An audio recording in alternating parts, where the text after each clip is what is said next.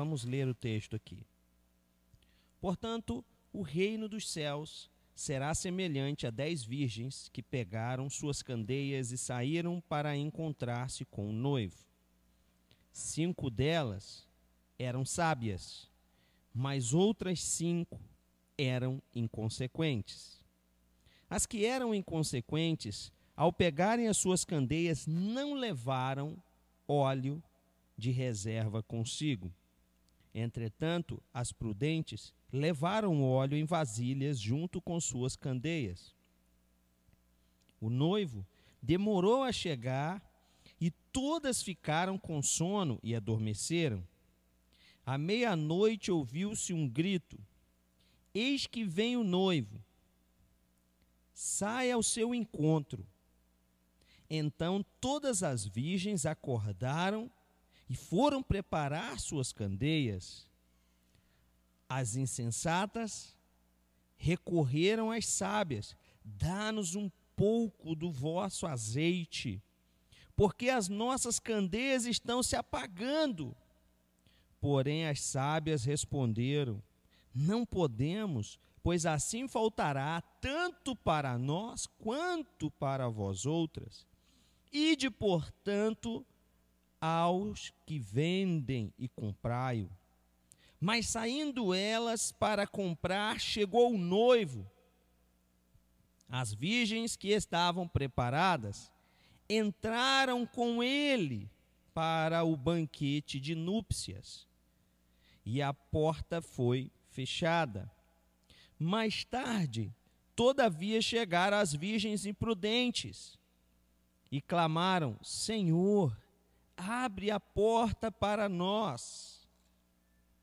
Contudo, ele lhes respondeu: Com certeza vos afirmo que não vos conheço.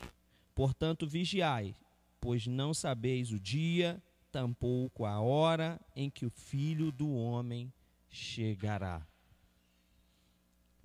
Essa passagem, para entendermos um pouco essa passagem, ela ilustra aqui a chegada de um noivo, dez virgens, para um casamento. Quando nós pensamos sobre isso, é muito importante entender qual era o princípio, qual era a cultura do casamento judaico-cristã naquela época. Ela tinha três estágios. O primeiro o noivo e a noiva eram comprometidos em um acordo diante dos seus pais. E nesse acordo era feita uma cerimônia na casa do noivo. Ou melhor, na casa da noiva. E essa cerimônia eles firmavam um compromisso, um contrato. E ali, também após esse, os dois, por um ano, eles se cortejavam, eles mantinham esse compromisso e se preparavam para o casamento. O segundo estágio era que o noivo, no dia do casamento, ele se reuniria com seus amigos e ia até a casa da noiva para buscá-la. E a noiva também com suas amigas, poderia ser madrinhas, ou poderia se aplicar a essas dez virgens que estavam lá. E então, quando o noivo chegava, ele pegava a sua noiva e levava para a sua casa. E ali fazia uma festa e ele tinha sua noite de núpcias. E ela, era celebrado o casamento. Nesse contexto de casamento, nós vemos várias formas diferentes. Uma coisa que eu acho até interessante trazer, uma parte muito diferente do casamento de hoje, é que após o noivo ter se comprometido com a noiva, se ele morresse antes do casamento, ela era considerada viúva. Ou seja, mesmo que o casamento ainda não fosse consumado em uma cerimônia, os dois eram para sempre compromissados uns aos outros, um ao outro, melhor dizendo. E esse contexto é muito diferente na ideologia dos dias de hoje sobre casamento, ou, me, ou melhor, namoro, noivado e casamento. Mas aqui nós só vemos a menção às dez virgens. Em algumas traduções que nós procuramos, você vai ver que fala as sábias e as loucas. Em outras você vai ver as sábias e as nécias. E em outras você vai ver a sábia e a prudente, a prudente e, as, e, a, e a inconsequente. E se você for buscar entender essas palavras, todas querem dizer a mesma coisa acerca das, das inconsequentes, das nécias, das imprudentes. Diante desse texto, também nós vemos uma menção a uma lâmpada ou uma candeia que elas usavam para iluminar o seu caminho, também iluminar a casa. E essa candeia era abastecida com óleo. Que tipo de óleo? O azeite. E o azeite que se utilizava na época era uma das especiarias mais vendidas e também necessárias numa casa. O azeite tinha de várias formas: tinha azeite para comida, para culinária, azeite para ungir a cabeça, azeite eles usavam para curar as feridas, o azeite era usado para alimentar as lâmpadas, para poder abastecer essas lâmpadas para a iluminação da casa. O azeite também era utilizado em cerimônias de consagração. O azeite, ele era visto como um simbolismo do Espírito Santo na vida de uma pessoa. Ou seja, nós vemos aqui cinco virgens que eram prudentes que estavam preparadas e quando pegaram suas candeias, abasteceram elas e levaram azeite reserva. E nós vemos aqui cinco que só abasteceram suas candeias e não levaram azeite reserva nenhum. Muito confiantes que o que elas tinham nas suas candeias era suficiente. E aí elas estavam à espera do noivo. Nesse momento, nós percebemos aqui no versículo 5: o noivo demorou a chegar todas ficaram com sono e adormeceram. Tem um texto em Salmos capítulo 4 que me chama muita atenção. Que fala assim: Em paz me deito e logo pego no sono porque só tu, Senhor, me fazes repousar tranquilo. Essa parte me chama atenção porque as virgens sábias, as cinco sábias, também adormeceram e dormiram e não perderam o seu direito a entrar no lugar que o noivo tinha para elas. Sabe por quê? Porque estavam preparadas, estavam prontas. Mas as outras cinco que eram inconsequentes também dormiram tranquilamente, achando que não tinha nada mais a fazer. E quando o noivo chegou, correram para preparar a sua candeia e perceberam que faltava o ingrediente mais importante: o azeite. O azeite que, que elas poderiam acender e trazer essa iluminação para o caminho. O que nós percebemos? Aí essas cinco sábias falam: vai comprar azeite para as nécias. Corra e compre para que alguém. Como comprar azeite após a meia-noite? Quem é que está vendendo nesse horário? como encontrar o caminho com as suas candeias apagadas. O que ilustração esse texto nos traz? Hoje em dia nós vemos muitas pessoas que chegam para alguns familiares e falam assim: Olha, eu fiz um compromisso com Jesus. E essa pessoa começa a congregar numa igreja e ter um relacionamento com uma comunidade. E alguns familiares olham para essa pessoa e dizem assim: Olha, tem certeza disso? Você agora virou crente? Outros fazem chacota rindo. Ah, fulano agora virou crente. Ah, fulano agora não pode beber. Ah, fulano agora não pode fazer isso. Quantos cristãos não receberam algum momento de suas vidas essa chacota, essas brincadeiras? Enquanto outros tranquilos estavam acreditando que não tinham nada para fazer nem do que se preparar. Já ouvi até pessoas dizerem: Olha, vou curtir minha vida. Quando chegar perto de Jesus voltar, eu me aproximo dele, ele perdoa os meus pecados, e aí eu me arrependo e vou lá e eu vou subir para o céu.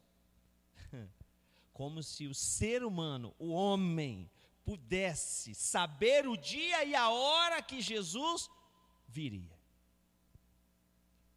As pessoas acreditam que os sinais vai mostrar o momento.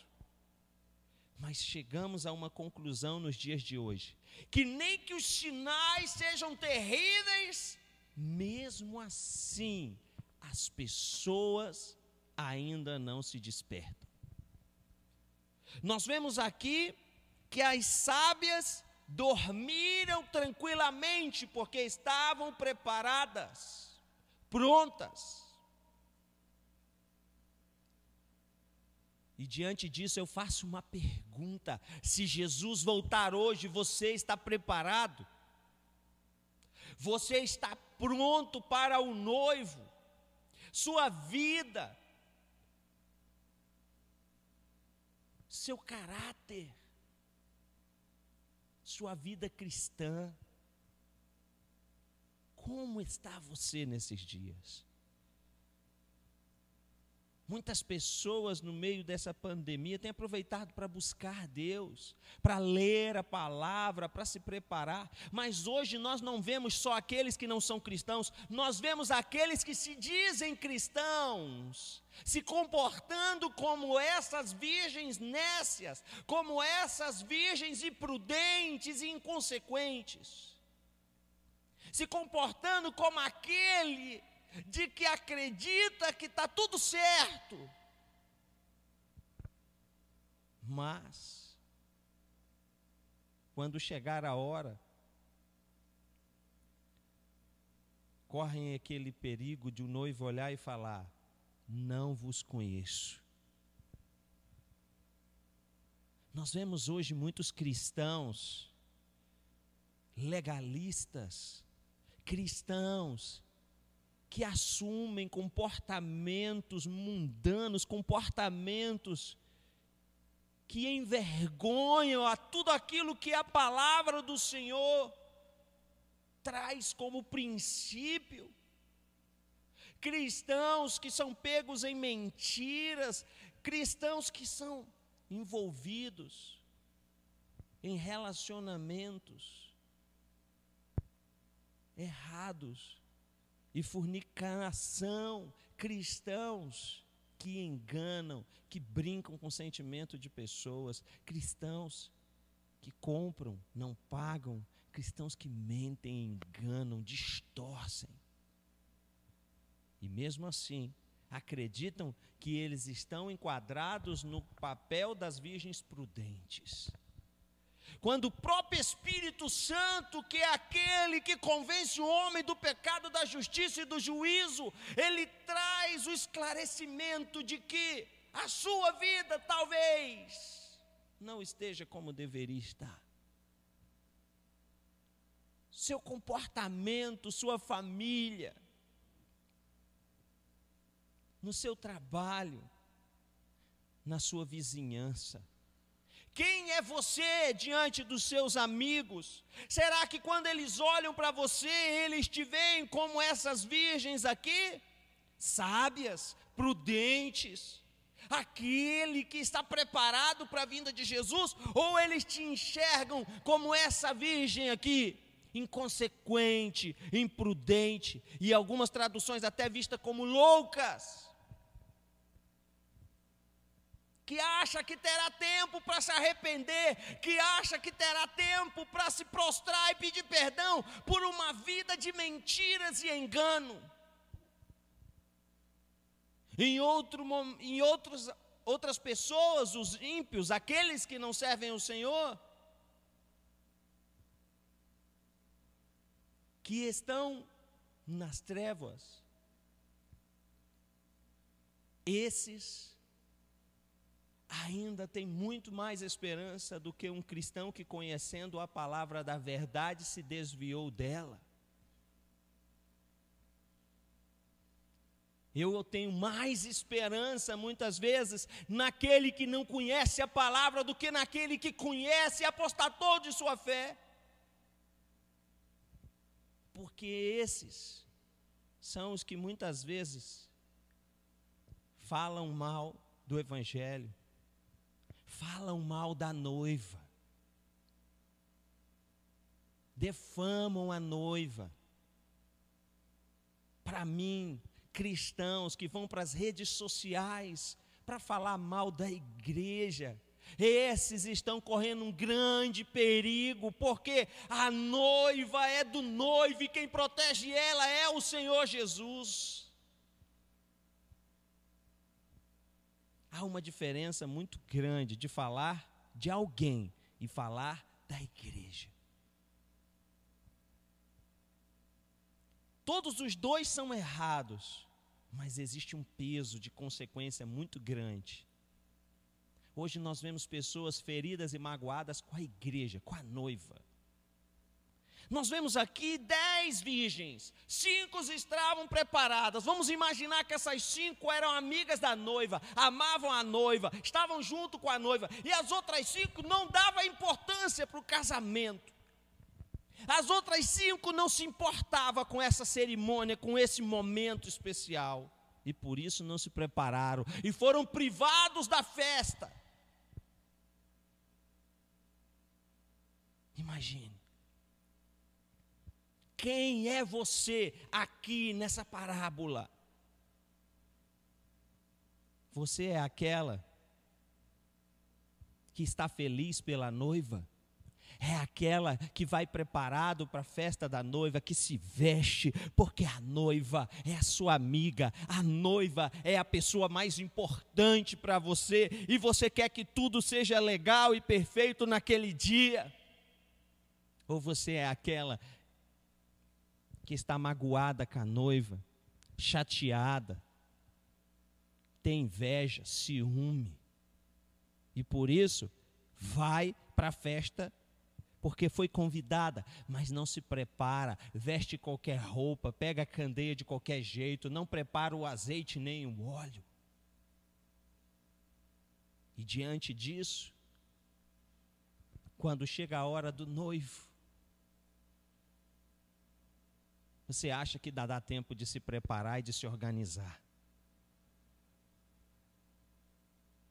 Quando essas virgens nessas saem correndo, elas acreditam que dá tempo. Aquela teoria de muitos que dizem: quando Jesus voltar, eu me arrependo. Quando Jesus voltar, eu me conserto. Quando Jesus voltar, eu trato melhor a minha família, minha esposa, o meu esposo. Quando Jesus voltar, se nem uma pandemia trouxe um susto tamanho que muitas pessoas que vivem uma vida fora da vontade de Deus estão se arrependendo hoje. Uma pandemia não chocou, ela só trouxe um pequeno susto para muitas pessoas. Muitos continuam seguindo suas vidas de forma inconsequente, desrespeitosa até com as, a vigilância sanitária, com, a, com, a, com questões de saúde. Não se preocupa nem com seus familiares, não se preocupa nem com o próximo. Imagine com o noivo. Nós vemos hoje uma sociedade que está mergulhada no pecado, numa ideologia mundana, numa ideologia contrária à vontade de Deus, aonde o casamento perde os seus princípios, aonde o casamento passa a ser um contrato e as pessoas seguem suas vidas. achando que é a mais, coisa mais importante do mundo é se divertir, é curtir, é se alegrar. Quando o dia do noivo virá como um ladrão, todos comiam e bebiam, e cada um ocupado com seus compromissos, num piscar de olhos ele virá. Os sinais dos dias de hoje estão trazendo cada vez mais a afirmação de que a vinda de Jesus está mais próxima. Aquilo que ninguém imaginava já está acontecendo. A natureza está trazendo os seus sinais. O mundo está mostrando a sua mudança radical. E o noivo está observando quem você é, em que papel você se encaixa nessa palavra, qual das virgens você é. Arrependa-se nessa noite, arrependa-se agora enquanto há tempo, não espere para amanhã, porque o dia do Senhor na sua vida é hoje, é agora, porque o Senhor, Ele te chama é agora, o dia de amanhã não te pertence o amanhã, ele só ao Senhor pertence. E muitos acreditam, amanhã vou mudar, amanhã, não é agora. É agora que você precisa tomar a sua decisão. Qual das virgens você quer ser? A inconsequente, a louca, nécia, ou a sábia, aquela que entregou seu coração para o noivo, aquela que se preparou, aquela que se adornou, aquela que estava pronta para o momento mais importante de suas vidas. Não importa quantas pessoas deem risada da Virgem Sábia, não importa quantas pessoas digam que o ser cristão, que ser entregar a vida para Jesus e fazer uma aliança com Ele, é uma vida diferente, não importa. Eu sou feliz com Jesus. E a alegria que eu tenho em Jesus, ela é verdadeira, ela é duradoura ela é eterna. Mas aqueles que buscam uma alegria no mundo e nas coisas, aqueles que não se preparam para a vinda do noivo, a alegria deles é passageira, ela é sem sentido, ela é fútil. E nessa noite, que você possa entender que Deus está te chamando para uma vida de compromisso, para uma vida aonde você entende que você precisa se arrepender e se voltar para Jesus. Chega de viver uma vida inconsequente, de uma pessoa que não se importa com o resultado dos seus atos. Chega de não ter uma convicção, de ficar mudando de ideia constantemente. Chega de assumir e tomar atitudes irresponsáveis. Chega de não se importar com o resultado das suas ações, porque o noivo está voltando e tudo isso será colocado diante de você. O Senhor te chama nessa noite, Ele te conclama ao arrependimento, a se preparar para esse grande dia, porque o noivo está voltando. E se Jesus voltar hoje, você está preparado? Chega, chega de fingir que nada está acontecendo. O dia do Senhor na sua vida é agora, é hoje. Porque se você dormir essa noite sem uma decisão, ao amanhecer o noivo pode ter vindo ou pode voltar e você será pego despreparado. Tudo aquilo que você construiu, tudo aquilo que você projetou, tudo aquilo que você planejou terá sido em vão. Porque, como diz a palavra, não ficará pedra sobre pedra. No dia do Senhor, nada que você acumulou terá valor porque a coisa mais importante desse mundo é você. É a sua alma, é o seu coração, é isso que verdadeiramente importa diante de Deus. Porque o desejo do coração de Deus é que todos sejam salvos. Como está escrito, mas o Deus desse século, o diabo, cegou o entendimento dos incrédulos para que não resplandeça sobre eles à luz do Evangelho de Cristo. Em nome de Jesus, que nessa noite você possa colocar o seu coração diante de Deus em arrependimento. Eu quero orar com você. Se você que está aí na sua casa sente o desejo de entregar a sua vida para Jesus a primeira vez, ou se você que já fez isso e entende que a sua vida tem andado errada, que você tem assumido comportamentos, tem vivido uma vida de mentira, tem vivido uma vida afastado de Deus, você tem situações na sua vida que tem te acusado, tem trazido culpa sobre você. E nessa noite você quer se arrepender. Tire esse momento comigo agora de oração. Se arrependa, peça perdão. Coloque-se diante de Deus com o coração quebrantado, para que Ele possa transformar a sua vida.